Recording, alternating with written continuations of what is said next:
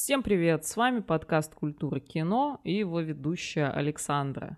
Сегодня мы будем говорить о фильмах эпохи 90-х, но не обо всех. Эта эра вызывает у нас множество ассоциаций.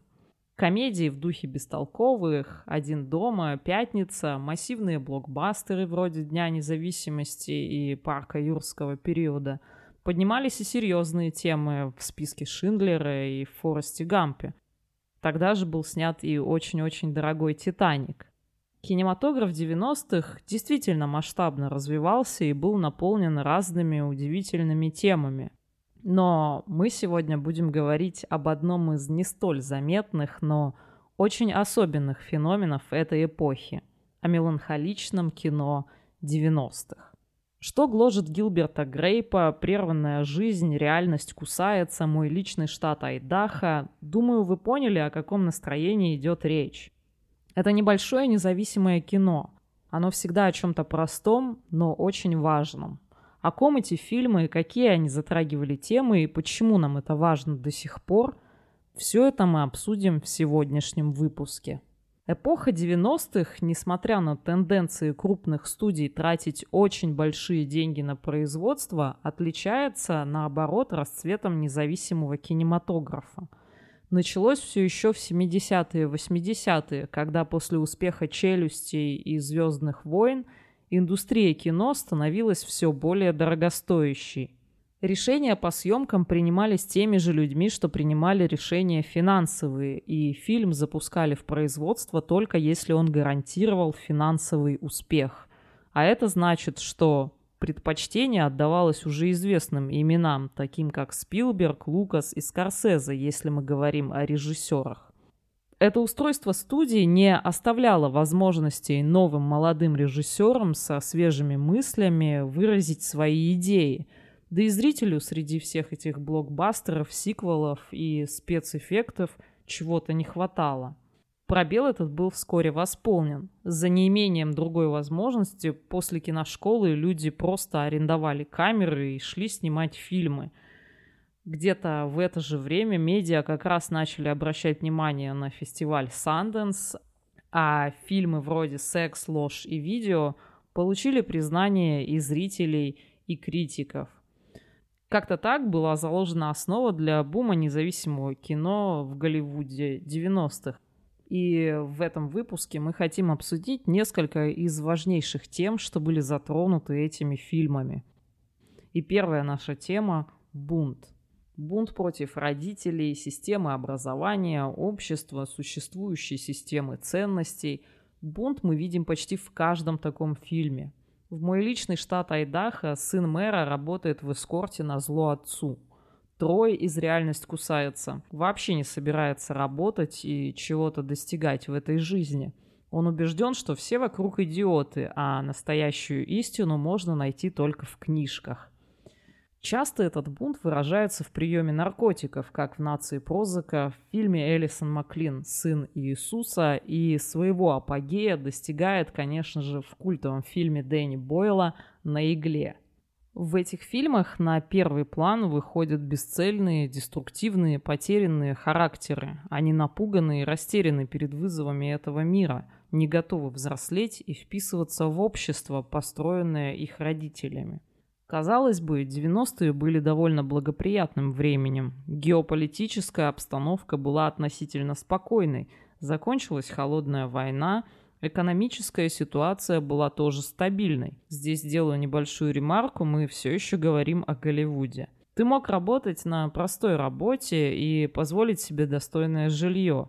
Технологии развиваются, но это эра до интернета – они еще не успели охватить каждый аспект жизни, а смартфон еще не стал продолжением руки. Если все было так радужно и благоприятно, почему тогда в фильмах нам демонстрируют такие потерянные персонажи?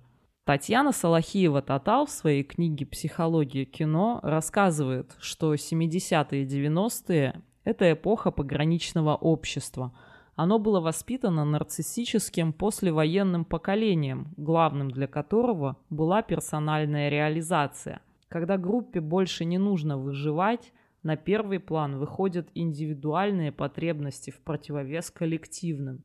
Так получилось, что дети в этих семьях предоставлены сами себе, а родители для них – обожествленные профессионалы, идеал успеха и работоспособности. Отсюда происходит расщепление.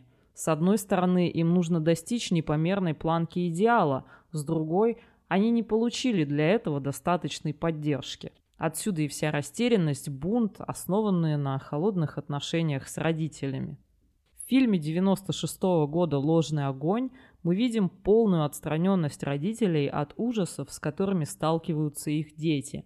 Домогательство учителя, угрозы со стороны сверстников. В результате Голди, одна из главных персонажей, находит выход в наркотиках и, в конце концов, подсаживается на героин. «Реальность кусается» – фильм Бена Стиллера 94 года, где он же играет одну из ролей, показывает нам выпускников колледжа – Лелайну, Вики и Троя. Лелайна снимает документалку, призванную зафиксировать переход поколения X из колледжа на недружественный рынок труда. Но словами критика Роджера Эберта, что она фиксирует, так это незрелое и поверхностное поведение детей – с которыми мы бы не хотели познакомиться поближе. В фильме была интересная сцена разговора с родителями, примечательными своим безразличием. После увольнения из телекомпании Лелайна пришла к ним за помощью, но получила отказ и совет от матери пойти работать в закусочную. «Но я же выступала с прощальной речью в университете», — говорит Лелайна. «Так не пиши об этом в резюме», — отвечает ей отчим. Воплощение всем знакомого подросткового бунта в этом фильме – Трой. Безработный диванный философ, культивирующий превосходство по отношению ко всем, у кого есть планы или амбиции. Мы видим в фильме людей, которые на отрез отказываются взрослеть и принимать какие-либо решения в этой жизни. На игле тоже показывает нам людей, отказывающихся взрослеть, но у них все гораздо хуже – Фильм рассказывает историю четырех друзей-наркоманов в Эдинбурге 90-х. Они плотно сидят на героине, ночуют где придется, спят с кем попало и постоянно проваливают попытки протрезветь. В какой-то момент в фильме даже умирает младенец, что носит довольно символический характер и воплощает страх того времени. Что мы можем дать следующему поколению, если и собственную жизнь можем только медленно пускать под откос? Стоит ли вообще нам браться за воспитание какого-то там следующего поколения? В общем, про наркоманов фильм или про друзей он показывает нам людей потерянных, растерянных, не знающих, что делать дальше и не знающих, где их место в этой жизни. Немного иначе в плане самосознания обстоят дела в фильме «Что гложет Гилберта Грейпа», Молодой парень лет 20 живет в маленьком городке в штате Айова со своим умственно отсталым братом и страдающей от ожирения матерью. Ему нужно работать, следить за младшими, заботиться о семье. Ему сложно, но он старается, возможно, в ущерб собственным мечтам и амбициям. Следующая важная тема, затрагиваемая довольно часто в фильмах 90-х – дорога. Как и многие фильмы того времени, что гложет Гилберта Грейпа, начинается с кадра дороги и заканчивается на нем же. Когда в их маленький городок под названием Эндора приезжает Бейки, молодая девушка, что путешествует в трейлере по всем штатам, между ней и Гилбертом завязывается роман. Но его беспокоит не только скорый отъезд Бекки, но и собственная невозможность куда-либо уехать. Романтизация дороги вообще всегда присутствовала в американской культуре. Мы часто видим этому подтверждение в музыке, литературе и этом же кинематографе. Начиная от Born to Run, музыкального альбома Брюса Спрингстина, до уже клишированной темы панк-рока 90-х о желании сбежать из родного города. Большое, конечно, влияние на развитие этой темы произвел роман Кируака «В дороге» написанный еще в 50-е, он не только повлиял на бит поколения, но и определил курс того, какой станет американская культура через пару десятков лет.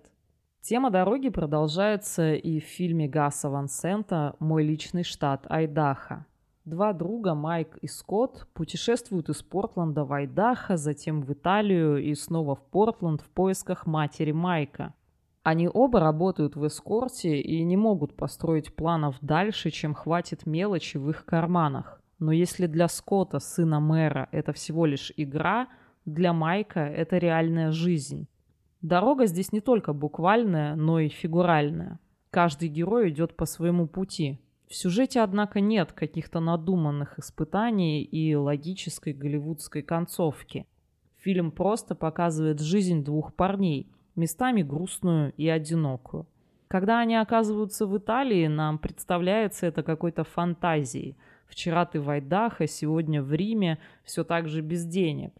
В какой-то степени Гас Ван Сент пытается здесь выразить, что весь наш опыт потенциально нелеп. И если мы могли бы немного отстраниться, то к некоторым вещам не относились бы столь серьезно.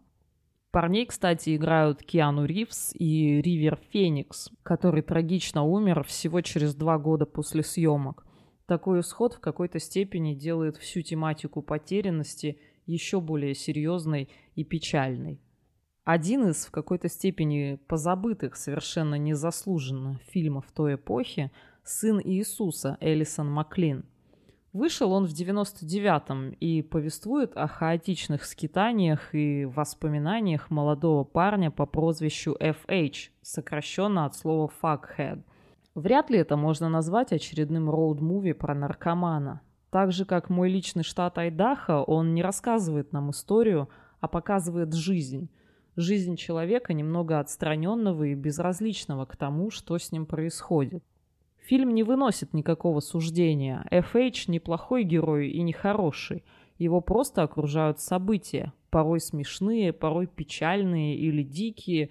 И, наверное, было бы чуточку лучше, если бы он эти события фильтровал. Вообще, отстраненность и в какой-то степени инертность героев тоже характерная черта фильмов, о которых мы сегодня говорим. Возвращаясь к Гасу Ван Сенту, он до этого снимал «Аптечного ковбоя», а потом «Умницу Уилла Хантинга», все его герои — потерянные, маргинализованные парни, которым сложно найти свой путь.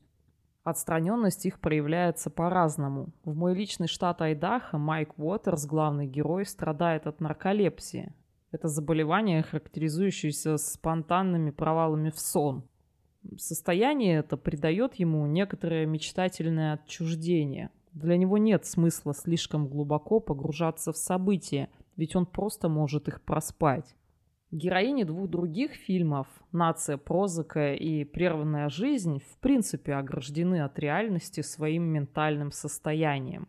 У героини Кристины Ричи в «Нации Прозака» клиническая депрессия, а Сюзанну из «Прерванной жизни» диагностировали пограничным расстройством личности. Больше интерес из этих двух фильмов вызывает, наверное, «Прерванная жизнь». Главную роль в нем играет Вайнона Райдер, так же, как и в «Реальность кусается», а ее подругу по психбольнице Анджелина Джоли, получившая за эту роль «Оскар». Есть ли у Сюзанны действительно заявленное заболевание, вопрос спорный, но попав в женскую психиатрическую клинику Клеймор после попытки самоубийства, она странным образом этим местом поглощается, будто оно ей может дать то, чего нет снаружи. Она обзаводится здесь друзьями, главная из которых как раз социопатка Лизи, героиня Джоли, и даже бросает ради них своего парня. Если они сумасшедшие, то и я тоже, заявляет героиня Вайнуна.